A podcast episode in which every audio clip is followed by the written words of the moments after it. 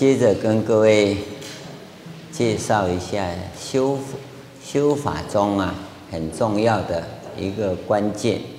我想每一个认真的同修啊都有过这种经验。大概有两个东西啊要你做的，第一个就是要发愿。发愿呐、啊，另外一个名词叫做发菩提心啊。大家都发菩提心了没？啊，我已发阿耨多罗三藐三菩提心啊，师父就好了，发了就好。假如那个师父调皮一点说，某人什么叫阿耨多罗三藐三菩提心，你就昏倒了。呵呵，什么叫阿耨多罗三藐三菩提心呢、大概就没人跟你讲了，啊。那有啊，解解释的最清楚的就是净空法师，有没有听过？阿哲无也，六多罗上也，三者等也，啊，正，正，妙啊，等也，啊，三者正也，菩提觉也，所以合起来叫无上正等正觉，对不对？是没错，无上正等正觉的心叫菩提心。简称菩提心，其实就是阿耨多罗三藐三菩提心。那什么叫做无上正等正觉的心呢？阿耨多罗三藐三菩提也，有啊？怎么办？很多人有这种情况，师父怎么念佛？念到一心不乱，回去很认真的。然后师父要怎么一心不乱？啊，他不打妄想，好，回去又很很用功。师父要怎么？一心那个不打妄想，一心不乱，哇，回家咚撞在一起了。有解释了，这个解释是古代的解释，这样就可以了。那你现代解释，两个都文言文，都还要再翻译，知道吗？两个都要再翻译，就好像你跟洋人讲一心不乱，他问你什么叫一心不乱，你跟他讲不打妄想。他还是问你什么叫不打妄想，知道吗？你不能这样讲。无上正等正觉的心呐、用我们现在的话叫激发你生命因素觉醒的心，这这个定义是不一样的啊。现在你的问题是我要如何激发我的生命？那再来就不是不是易学上的问题，是禅观上的问题。所以现在要教你发心是一种禅观，你只有自己做没有办法啊！你去 copy 人家的愿文没有用，对不对？阿弥陀佛四十八愿有用吗？没用。为什么？因为有的本质是十二大愿，有的本质是二十四大愿，有的本质是三十六大愿，啊，有的不会翻译的人就翻成四十八大愿。那你你去 copy 有用吗？没有用。你一定要用你自己的，那你自己要怎么发愿？我现在教你这个方法，哦，我是教你方法的。你你要跟我学是学方法，你不要学知识，知识没有用。啊，我我跟你定义那个什么激发生命因素的，呃，那觉醒的心呢？那个都知识啊。你要怎么激发出你的生命因素？这一点才是重点。啊，我。提供给你的方法也是仅供参考了。你你照着这样做，我说五年，你你可能要六年，有有的要十年，有的说不定两年就可以了。这是每个人的根器不一样啊，但是你大概可以这样试试看。今天跟各位讲发愿，你今天就要回去发愿哦。回去的时候哈，你自己写，写在信纸上，看你要写多长都不要紧了哦。啊，你要写短也可以呀，啊，两个字成佛，嗯也可以哈。那你这个写了以后啊，当然越简短是越有效，不过简短要有内容，简短没内容就空洞啊，那个愿也没用。你要写下来，啊，大概你写大概是在三百个字到五百个字之间，这是很正常的。写完以后啊，用个红包袋装着，啊。不要太吝啬，用那么小的，用大一点啊！装进去以后，你放在佛前或者香炉下面压着，明年的今天，你再把它拿出来看，你只要看了以后会起鸡皮疙瘩哈，表示你进步了。你只要打开以后说，你看我好厉害，去年会发这个愿，表示你没进步。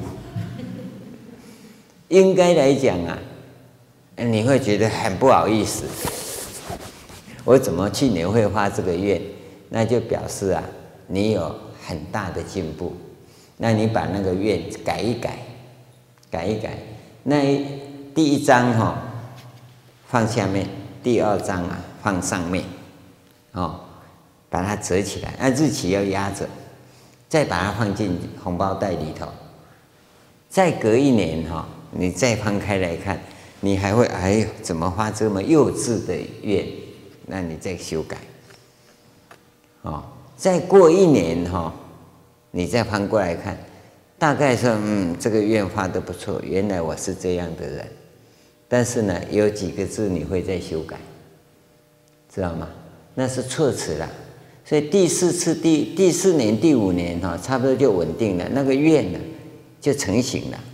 那个时候你再仔细看你那个愿里面要激发的就是你的生命因素，就是你要做的事。这里头有一个公式，愿有一个公式，愿我来世得菩提时，大概都有这种情况，这是一个公式。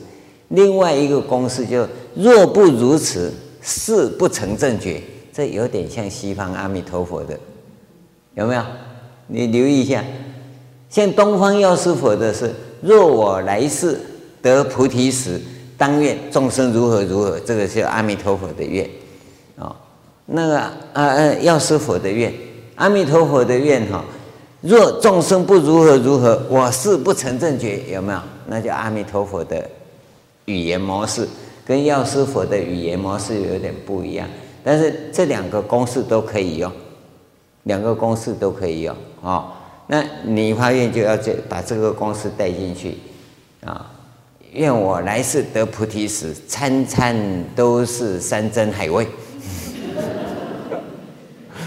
明年你 你打开一看，就赶快盖起来。这是谁发愿的？这是一个发愿的方法，你一定要做记录，一定要做记录，然后向自己负责。你不要拿给人家看，然后你会发现你自己在进步。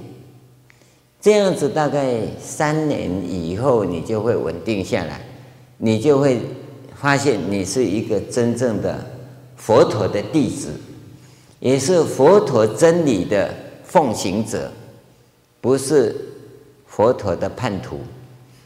很多佛教徒是佛陀的叛徒啊，因为你只追求文化，跟佛陀的真理都不相应。但是你在这个地方一定会。你一定跟佛陀相应，跟佛陀的真理会相应。这从你的愿里头可以看得到，从哪一方面相应？这个愿一发，你就决定这辈子啊，分段生死结束，往生弥勒内院。假如你在这当中，你的功课还在精进的话，那就会跟你相应的佛那个国度去了。而且这一去呀、啊，在这个愿的基础上往生的，绝对不管哪个净土，一定上品上生，一定上品上生。你放心，我不会骗你的。假如阎罗王找你去呀、你跟他讲我是跟海云法师发愿的，啊、你不要跟把我抓过来，不然等一下他就来了。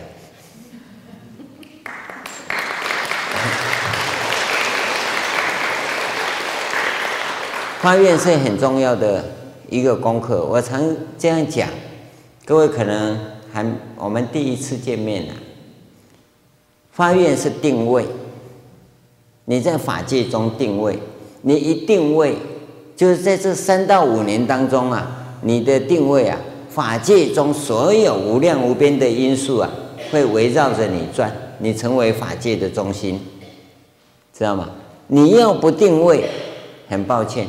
你永远会被法界的种种因缘把你拖着走，这个叫业力。你你会随着你过去所造的业啊，随缘受报，哦，那你就苦不堪言。一定位以后啊，开始转转过来，以你为中心，那你往昔所造诸恶业啊，会因为这个定位啊，将来就是有惊无险。你的业会随着这三五年而转变，因为你产生的一种力量叫做三昧力，三昧力。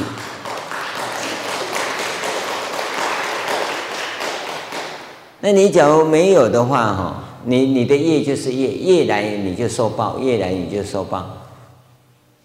那三这个世间轮回无了期啊，生死轮回啊，你无没有了期呀、啊？那到什么时候结束？谁知道？因为你再来还是造业，一直造业。所以发愿呢、是北传佛教、我们汉传佛教里非常重要的一个法门，就是你修行一定要定位。不定位没办法修。今天各位在佛教门中啊，我们讲佛是门中福田第一啊，你为什么福田修不到啊？礼佛一拜罪灭河沙，念佛一生福增无量。为什么念了那么多佛，福增到哪里去？为什么？因为你你好多洞，知道吗？水一来马上流掉了。你只要定位的话，那就是像须弥山一样高耸，那礼佛一拜就无福增无量了。你现在没有，你没有办法定位，你到处乱跑，福增了，福增出来的时候你就跑掉了，知道吗？你到那里又念佛，福福到的时候你又跑掉了，那福永远追着你啊！你要定位，佛法中。不可思议的状况就会一直产生，你自己会感受得到，绝对感受得到。这个发愿就是定位，非常重要。而这个发愿就激发你的生命因素，让它成长，让它兑现，这个叫叫做发菩提心嘛。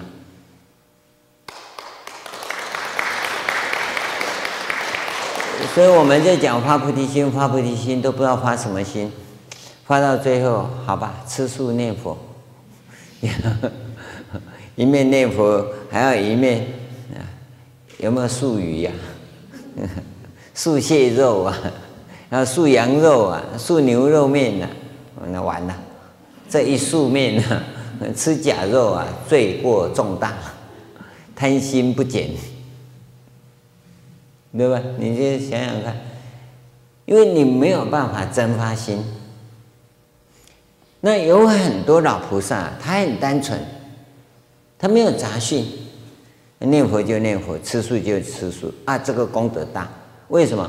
因为他一听吃素念佛啊，他就定位在那里啊，然后他的念佛，他会一直钻进去。现在只有阿弥陀佛，阿弥陀佛这样念，功德无量，因为他就定位嘛，定位阿弥陀佛嘛，他不会讲没没理论。但是这个刑法一下去呀、啊，就是不可思议。但我们不一样，我们知识分子啊，杂讯太多了。啊，人家说地藏啊，地藏好啊，回家就地藏。啊，明天人家说文殊师利菩萨好啊，哇，明天又变文殊菩菩萨。本来念地藏菩萨的福德哈，啊，现在地藏菩萨一来怎么跑掉了？不在了，因为他牌子挂起来变文殊菩萨了。那你念几天啊？一个阿弥陀佛来，牌子又换了。文殊菩萨一来，哎，奇怪，怎么又不见了？你永远得不到佛门的利益啊！佛是门中福田第一啊，福田你根本就没田，哪有福田？这个是很重要的一个部分。另外一个啊，就是忏悔。对呀，《地藏经》啊，常会叫我们忏悔。各位也知道，你有忏悔嘛？对不对？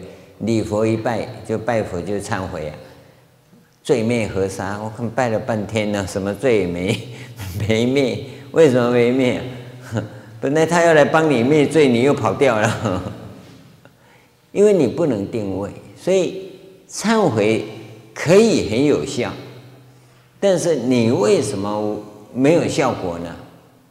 灾难照样来，因为你不是真忏悔。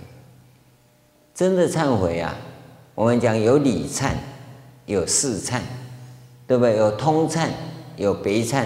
你是怎么忏？你叫无忏。拜是拜了，都没忏。忏是什么？忏就是反省跟检讨。你有没有反省？有没有检讨？古代人因为不识字，所以照着忏本这样子，他原想。所以你要记得哈，你假如啊听到人家拜忏或者参加拜忏就会哭哦，就会哭的人呢，证明你前辈子绝对拜过忏，因为前辈子你也是不识字啊，哦，人家一唱啊，啊你想想啊，这件事情好像有做，哦，好像有错，那那那怎么办呢？你就佛啊，请原谅我，我下次不敢了哈。是不敢了，是是真不敢。可是呢，你那个感动没有产生，你是怕，心理上的怕，不敢了。那个感动什么时候产生？这辈子产生。因为这辈子你在唱的时候，其实呢，你没有怕。为什么没怕？因为前辈子怕的时候，这已经把你消除了。但是你没有真正感动，你没有感动，所以你没有感受。而这辈子你才开始感受啊，感受你又讲不出来，所以只会哭。人家一拜忏你就拼命哭，不知道哭什么哈。就前辈子你修一半，剩一半这辈子修。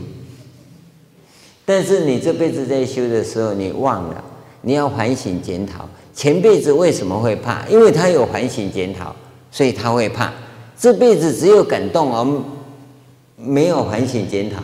所以你的拜忏好像也没效果，因为你这一半的效果是补上一次的，上辈子的哈。所以你这辈子拜啊，是还上辈子的，你没有真的忏悔啊。所以真的忏悔，你一定要去反省检讨。这个反省检讨啊，这两个部分，一个理上的反省检讨，一个是事上的。事上要怎么检讨呢？这就是关键了。这个关键了，事实上就你要看到业相。什么叫业相？业，业障的业啊，相啊，就是一个木头的木，在一个眼睛的目，那个相。这业相现前的时候，你要看得到。那什么叫业相呢？四个字：诸不如意，知道吗？你只要再加一个字叫。诸不如意如意事，各种不如意的事啊，都是业相。为什么不如意？你想想看。啊，我我我我又没错啊，啊没错，他怎么冲着我来？你不要讲理由，都是他的错，那那不叫反省检讨，对吧？我我又没错啊，他怎么这样子侮辱我啊，误会我啊，或者对我怎样？这个叫业相。那你就一百零八拜，一次都一百零八拜。这一百零八拜，我们叫归零功课。你不要检讨，你这检讨一定他的错，对不对？因为他的错，我才会不如意嘛。那假如是我们的错，我们本来就哎呀，我错嘛，我改嘛，对不对？这你就认了，就是我没错啊，啊，我没错，一定他的错啊。你说我开车红灯停在那里，嘣，他来撞我，那一定他的错嘛。回去一百零八拜，你会说，那他撞我，为什么我要拜？对不起，那叫业相，你就看不到业相，你只看到他的错。为什么他会来撞你？因为前辈子你撞过人家嘛，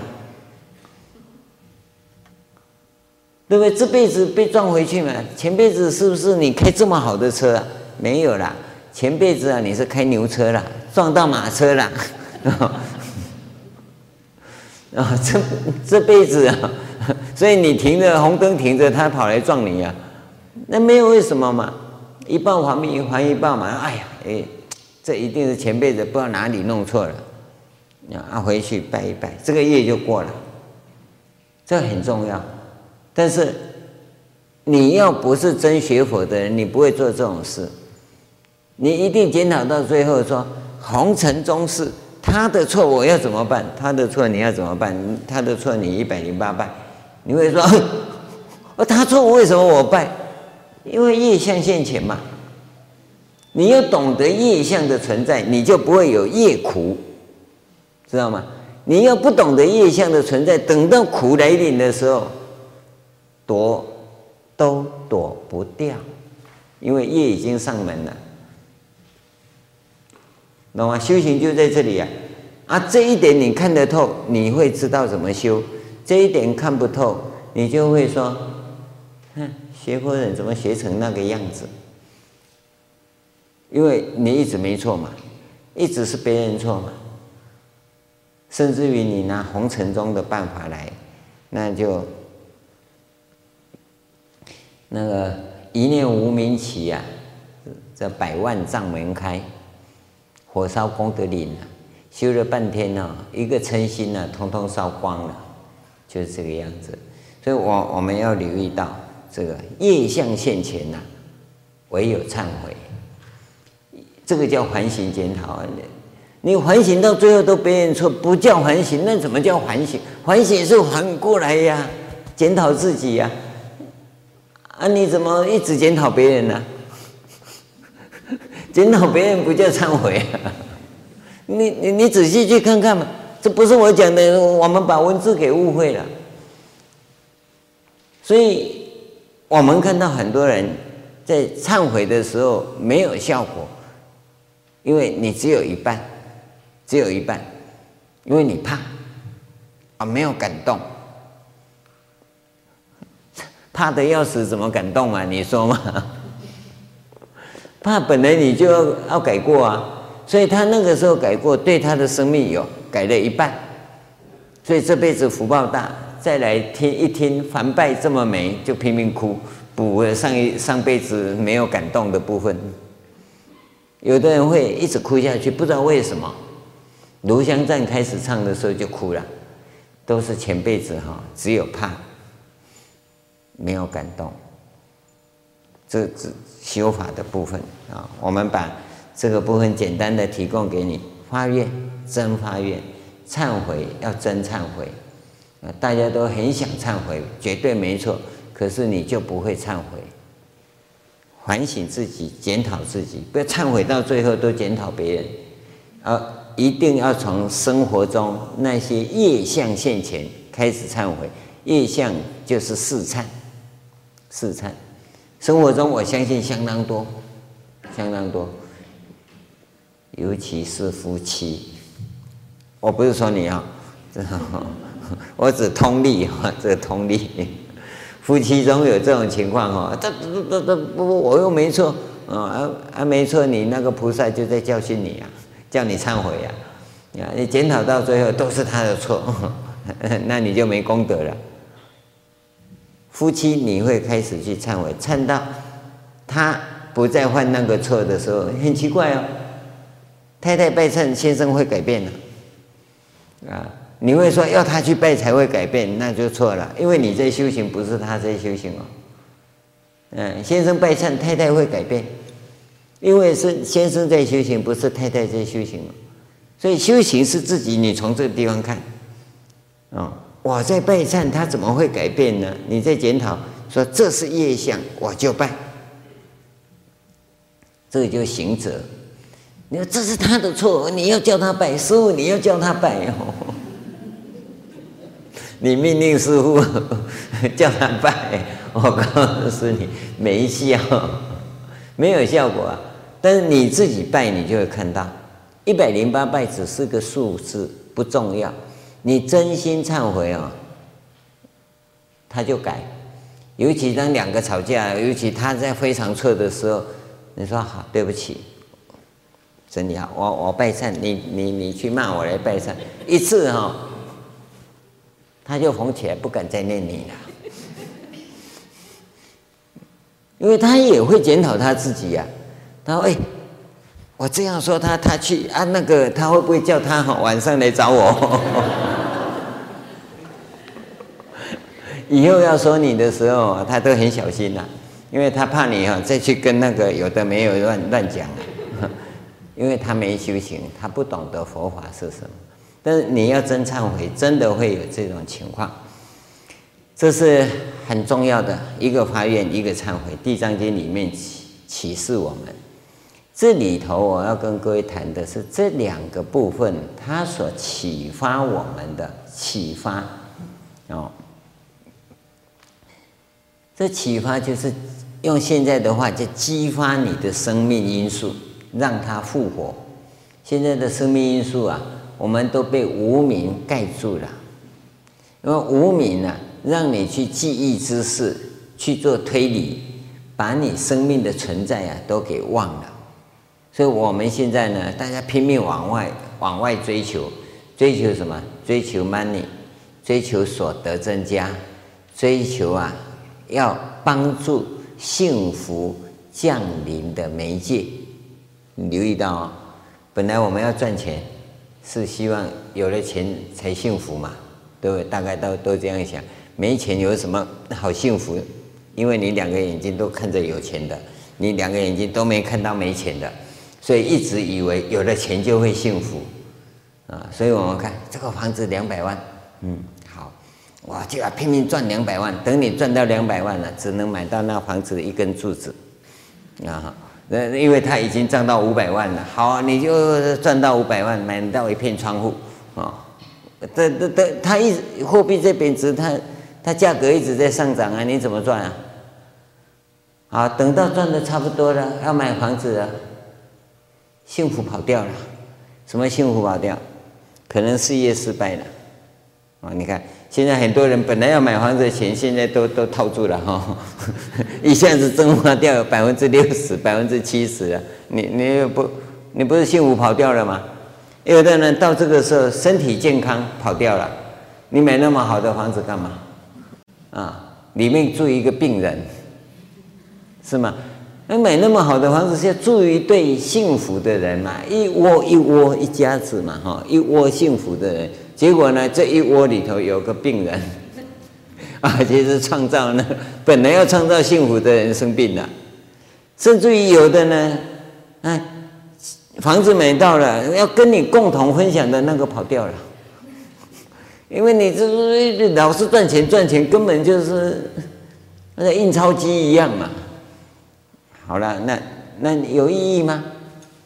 我们要的是幸福，要的。不是外在的，这个就表示啊，你的生命被覆盖了，生命因素啊，全部晒干了，晒干了，没用了。现在呢，学佛啊，就是要激发这些生命因素复活，而《地藏经》最重要的，就在激发你这个生命因素起来。哪个生命因素没有跟你特定？因为每个人的性格不同嘛。啊、你的生活环境背景不同，你的文化教育都不一样啊。那你激发你的生命因素跟他的不会一样。一个重点就是大家都要激发出来就对了，激发哪一个不重要，那个不是重点，把它激发出来，让那个生命因素活起来。有的一个，有的会两三个，那个都无所谓，只要有生命因素能复活，那就对了。这个就是我们讲的启发。读这部经最主要在启发这个部分，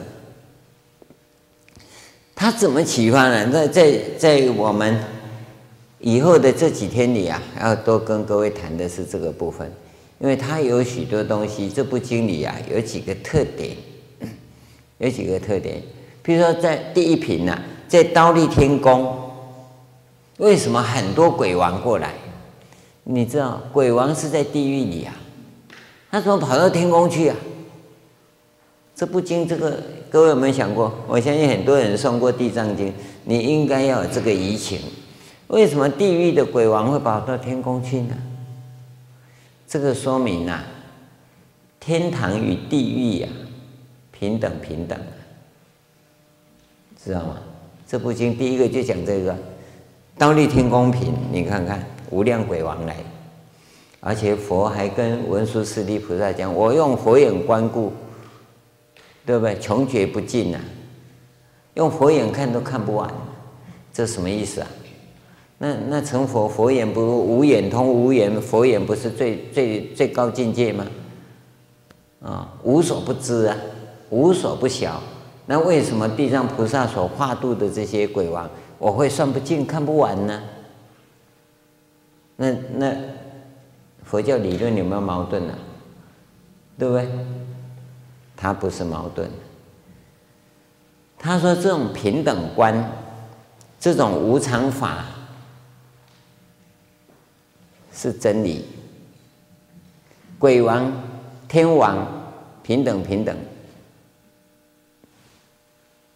你大脑无法穷尽吧？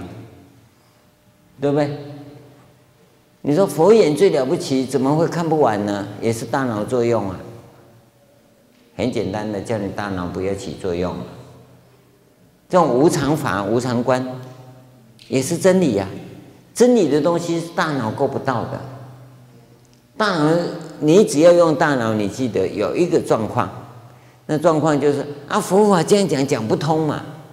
不是佛法讲不通，是你的大脑转不通啊。大脑有极限，到那个地方不可思议的时候，大脑就跨不过去了，就就不通了嘛。关键是在这个地方，所以我们要留意到这一点。这部经啊，在启发生命能量的时候，启发生命因素觉醒的时候，它有它不可思议的地方。不可思议的地方，它一开始就现显现不可思议啊！鬼王会到天宫来，你大脑就想不通了。这是第一个啊。第二个，这部经还有两个特色，一方面讲很多鬼王，很多地狱，有没有？一方面呢，你看这地狱鬼王都在天宫讲的；一方面他还强调很多如来的名号、佛号，有没有？有个如来名号品啊？为什么？反正这些鬼呀、地狱呀、跟佛啊平等平等啊，没差别呀、啊。你不要去分别呀，啊，这一点你更想不通了。为什么鬼王跟如来平等平等啊？你看你想不通吗？那以前有个禅师问老禅师啊，说你能不能很简单跟我讲佛法在哪里？那他说在垃圾桶里。嗯，佛法怎么在垃圾桶？垃圾桶那么脏啊，比这个更脏的还有啊，他哪更脏啊？在哪里啊？啊，茅坑里。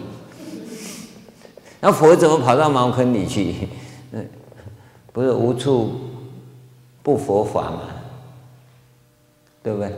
所以你理论上会这样讲，佛法无所不在。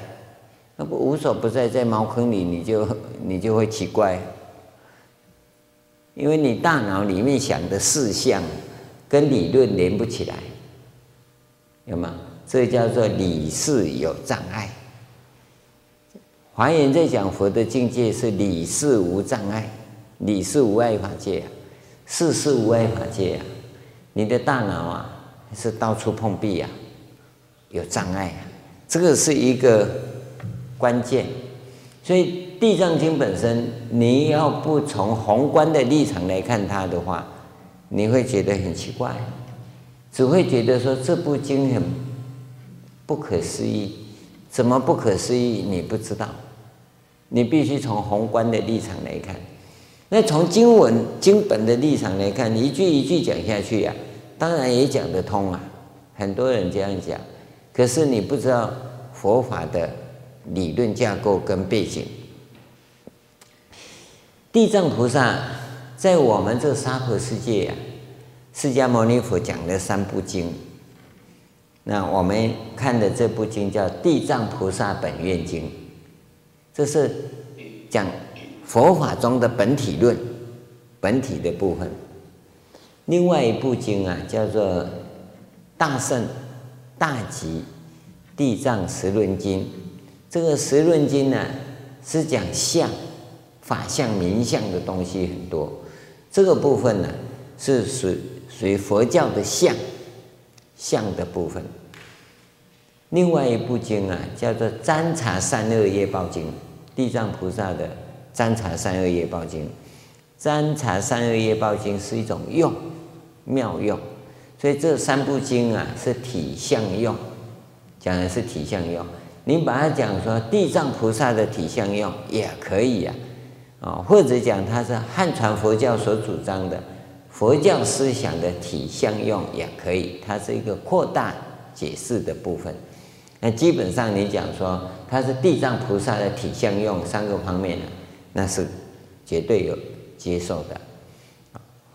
那么这个结构里头，它在说明一个问题：我们在学佛啊，基本上要得体、得本体的部分。佛教的本体讲的叫空性，空性，空性大家知道啊，叫般若空性嘛，《金刚经》是典型的一部代表的经典。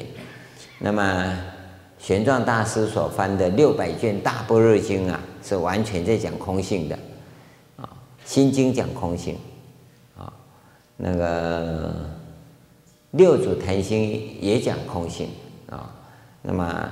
所谓般若的经典，就文殊菩萨系统的经典呢、都是讲般若空性。一般呢、都把空性当作啊是佛教的本体，本体论呢、啊，大概都谈这个部分。啊，那本愿经怎么叫本体呢？本愿经看起来都讲有啊，你看地藏菩萨本愿经像不像？小孙子要睡觉的时候，老爷爷啊，都每个晚上讲故事给他听啊。乖孙子啊，乖乖睡啊啊！爷爷讲故事给你听啊。以前以前古早古早很久很久以前，有个人叫做地藏菩萨啊啊，他的妈妈死了啊，他怎么孝顺？讲一讲，孙子就睡着了啊，睡着了，爷爷也看睡着，就剧终了。啊，你你也不知道为什么，哎，故事很平易很近人，对不对？不像《金刚经》念了半天都不懂，啊，《心经》也更不懂啊，都无无无一直无无到最后什么也没有哈。《地藏经》的故事都有，什么光目女呀，啊，什么清净莲华目如来呀，有没有？怎么搞的呢？那边讲无，这边讲有，啊，这个无空性也是本体啊，这个地藏菩萨什么都有，还有鬼王，还有天宫，还有如来，还有地狱啊，这个也是本体，怎么搞的？这个本体是从三法印讲的，般若空性是从一法印讲的，三法印呢就讲无常，有吗？诸法无常。诸啊，诸行无常，诸法无我，寂静涅槃。这个地方讲无常，讲平等，讲涅槃，就讲这个《地藏经》，从三法印啊来讲本体。所以大圣以这部经来讲本体的时候，不离三法印，你看得很清楚啊。那般若空性呢，是把三法印转变成一法印，叫做空。啊，三法印诸行无常，是不是空？诸法无我，是不是空？寂静涅槃，那是不是空？所以啊，既然都空，就讲空性。所以大圣讲证空性，小圣讲证三法印，有没有？那我们原教的话，空性也好，三法印也好，统称为法身。所以在禅修的过程里，要求的是对法身的一种体验。对法身的一个体验，你一定要去感受这个东西。名词不一样，所指的那个是一一致的。所以你讲三法印也好，是从原始佛教来讲；讲一法印也好，从大乘佛教来讲；啊，讲法身也好，从原教一乘佛教来讲，都是同一个东西。都同一个东西，所以你能说大乘佛教不讲三法印吗？你能够说这种信宗的经典不讲三法印吗？表面上你看不出来啊，《地藏菩萨本愿经》跟三法印有什么关系？那讲没关系就不是佛教了。三法印也好，一法印也好，法身也好。他在讲的都是佛陀的真理，但是在表达这个真理的同时，他所用的语言文字是不一样的。所以我们会看到，在《阿含经》里头有他的语言模式跟思维模式，在般般若经典里有他的语言模式跟思维模式。我们这种信中的经典里也有他的语言模式跟思维模式。那各位，你想要解读这种经典，首先你必须了解这种经典的语言模式跟思维模式。你只要不了解啊，那这种经典你很难去穿透它。就像科学家有他的语言模式跟思维模式，数学公式就是一种语言模式。数学啊，那公式啊，什么？那个就是一种语言模式啊，那你不懂的，一看到公式就完了。所有出版界在出版那些畅销、著名的书籍，有没有看过？各位有没有看过？啊，有名的书啊，它有一条公式，就是书籍想要畅销啊，里面不可以有数学公式。本来可以卖一万本，出现一个公式，剩下五千本。各位知道吗？啊，所以著名的畅销书啊，绝对不会有数学公式的。为什么？因为那是一种语言模式嘛，而那种语言模式是太冷、冷静、冷冰冰，太理性，它没有一个感性的吸引力。而一般用的语言呢，都要比较感性的，它才能畅销。关键就在这里。那么这种经典有它一定的语言模式，尤其信中非常感性啊，般若空性的是最不感性的啊。诵《金刚经》很容易睡着啊？为什么？因为它它都以一定的模式在转啊。佛说福德即非福德，是为是名福德。然后里面有三十四句哈。你看，短短半个钟头不到，念三十四句啊，你很快就会睡着了。为什么会这样？因为他的模式，语言模式，在这个语言模式里，他有一套他的思维模式。当你不了解他这个语言跟思维模式的运作啊，那你就很容易弄错。你的解解答、解释啊，会有偏差。阿含经也有阿含经的语言模式。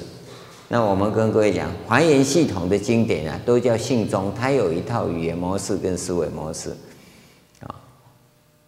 那你要了解的话，很自然你就容易明白，这是我们跟各位谈的一个一个重点，啊，好，这部经里头啊，它还有一个特色，我我想这些都是其他经典很少出现的。像普门品里，普门品大家知道哈，观世音菩萨普门品，那主要是讲观世音菩萨，对不对？它的重点就里面有一位菩萨叫无尽意菩萨，啊，这无尽意菩萨各位可能不知道，怎么会出现一个无尽意？我刚才跟各位讲，菩萨名字都是生命性德啊，因为观世音菩萨普门品这部经啊，这这这个普门品这部经。事实上啊，它是等觉菩萨要成佛的那个阶段的一部经典。哦根圆通章知道吗？《楞严经》里面一部奥根圆通章，它是圆教初诸位的经典。圆教初诸位一年级，这个普门品呐，同样是观世音菩萨经典啊。普门品是四十一年级的法门，四十一啊。奥根圆通章是一年级，它是四十一，你看差别多大？哦，四十一应该来讲呢是四十三，哎哎，这是五十二位了，啊，因为它等爵位啊有十个位次。那另外《华严经》里头有一个观自在菩萨章，它是第二十七年级的二十七位。所以你不要看每一部经，它它。它有高低层次的，你不知道。现在我们呢，因为没有按照年级来排，大家都想要读《佛说阿弥陀经》，他是第五十三位念的。哦，那《阿弥陀经》你怎么看得懂？你根本看不懂嘛。它是佛果位的经典啊，啊啊，这些还都是法身大事啊。这些经典要懂啊，你还要破我执无明跟法执无明，然后实信位的宝刃结果以后才看得懂。所以我们现在在讲的这些佛法，大部分都是想当然耳的佛法，你大脑自己想自己解释的佛法，不是真正佛陀讲修行的佛法。那这是一个很很大的差别。那么我要跟各位谈的是《地藏菩萨本愿经》里啊，它四个菩萨都出现，地藏菩萨以外。首先是文殊师利菩萨来讲弥勒菩萨，然后后来有普贤菩萨出来，还有一个普广菩萨跟着来，有吗？到最后是观世音菩萨，还有一个虚空藏菩萨。那那普广、地藏跟虚空藏暂时不讲，光是文殊、弥勒、普贤、观音这四大菩萨。是密法大日经里头中台八月院的四大菩萨，他有四佛四菩萨，中间那一尊毗卢遮那佛是法身佛以外，啊，他有宝生佛、宝相佛，啊，那个观自在王如来或者叫阿弥陀如来、无量寿如来，这是同一个，还有第四个，啊，天鼓雷音如来，这四个报身佛。以外，你看四个报身佛，然后四个菩萨，全部四个菩萨全部都在这里面，都在地藏菩萨里面。这四个菩萨就告诉我们一个修法的过程。他所以这个本体就是在讲这个东西。他修法过程，他是从文殊菩萨下手，成弥勒的慈悲慈大慈。然后用普贤的愿行成就观音如来的这个西方无量寿如来的这种报身果位，地藏菩萨讲这个，他他的次第是东南对西北，然后横过来东北对西南，这这是一个修法。另外那个虚空藏菩萨所在的地方，是指成佛的位置。换句话说，这个本体你按着修行，直接就可以成佛啊！啊，不说成佛也也到等觉菩萨的位置来了讲菩萨行法到普，因为虚空在本本愿的时候，虚空藏菩萨下来就是宝瓶，宝瓶就是成佛了，成佛的意思啊，所以它有整个的行法在里面。但我们一般来看，你看不到那个行法要如何运作。那要谈这个部分，绝大部分，绝大部分都是密法的修法，在《地藏经》里面。所以地藏菩萨的密法、密教行法的法门很多，跟药师法门的密教行法很多一样。他，所以你就可以看到，这种经典事实上都属于佛教晚期出现的经典，晚期出现的经典。所以密教行法多。啊，这个是我们在这里啊提供给各位啊做参考的部分。您不要忘了，这个经典念起来好像跟密教行法无关了，其实在这经文里头，它布局的相当多。而这个时候你看不出很具体，就现在的人所讲的密法修法的东西呀、啊，是因为这部经是在达陀罗密教的时候形成的，不是到谭吹密教才形成的。昙吹密教是西元十三世纪的密教，达陀罗密教就我们这个密教是西元三世纪到五世纪之间的密教，所以我们在跟各位讲的密教比西藏的密教要早八百年到一千年，就完全不一样了。所以我们在跟各位谈的密教跟西藏密教是完全不一样的，是不一样的啊。而这个修法。它很平稳，你看不到有什么特别的地方，但是呢，这个法的威神力非常强，非常相应，因为它不着重外面的那些事项，啊，但是它有一定的规矩存在。这个有机会我们再跟各位讲密教是如何修行的，因为在这样讲经的情况中很难跟呃不是不能讲，很难带各位修了啊，而且密法里面要的东西太多了，各种供养、坛城布置等等啊，呃是相当多。假如各位有兴趣的话，我们每年每年有一次啊密教的扩大活动，那你们可以回来参加哦，那个。因为因为那些坛城跟布置啊，要搬动就很麻烦啊，一次要过来大概要一个货柜啊，你要去军啊，没有的话根本很难布置啊，那这个就就麻烦啊，这是密法的一个特质。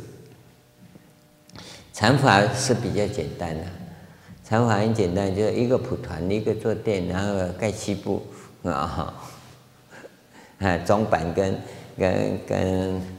跟那个就可以了，哎，很简单的，因为禅法本身是以人做媒介，啊，密法是以佛像做媒介，所以人来就可以了，是禅法。那修密法一定那些法器都要到，所以这个媒介不同啊，这个是谈这个部分。那我们要跟各位谈的是，这四大菩萨为什么会在《地藏经》里同时出现？那这说明说，《地藏经》是密法的前行部分，密法的前行部分，而《地藏经》是《华严经》延伸到密法过程里头一个很重要的部分。因为中台八月院里面隐藏着一个本愿，因为。大日经有十三愿，你你看它的曼陀罗只有十二愿，另一愿你看不到，它就在那里面。那一愿我们叫做本愿，本愿我们有出一本书，大概这两三个月会出来，啊，因为它整个图像啊，我们都要一个一个重新再跟各位做表达。这一本书出来啊，将会是佛教史上非常重要的一本著作，原因就是因为。他把这个一直找不到的第十三愿，我们把它找出来，啊，那么在这个图的前提之下，我们会去进行这个分析跟解说，这个在修法上有很大的帮助。那么这四个菩萨大致上的布置啊，我是这样跟各位谈一下，以后有机会啊，我我们再跟各位谈这个呃密法修法的部分。我想今天呢、我们就简单的跟各位谈到这里，在整个笼统的概说里、啊，我想这是非常重要，对一部经典的认识，它在佛教中的地位，它在佛教真理理论上的地位，一定是有的。那明天我们将进一步再跟各位讲修行的禅观呐，跟易学之间的关系，因为这个是我们汉传佛教的特色啊。也是大家经常这么搞不清楚，到底是读经开悟就好呢，还是一定要修禅定的问题？我想我们留着明天再跟各位做进一步的说明。阿弥陀佛。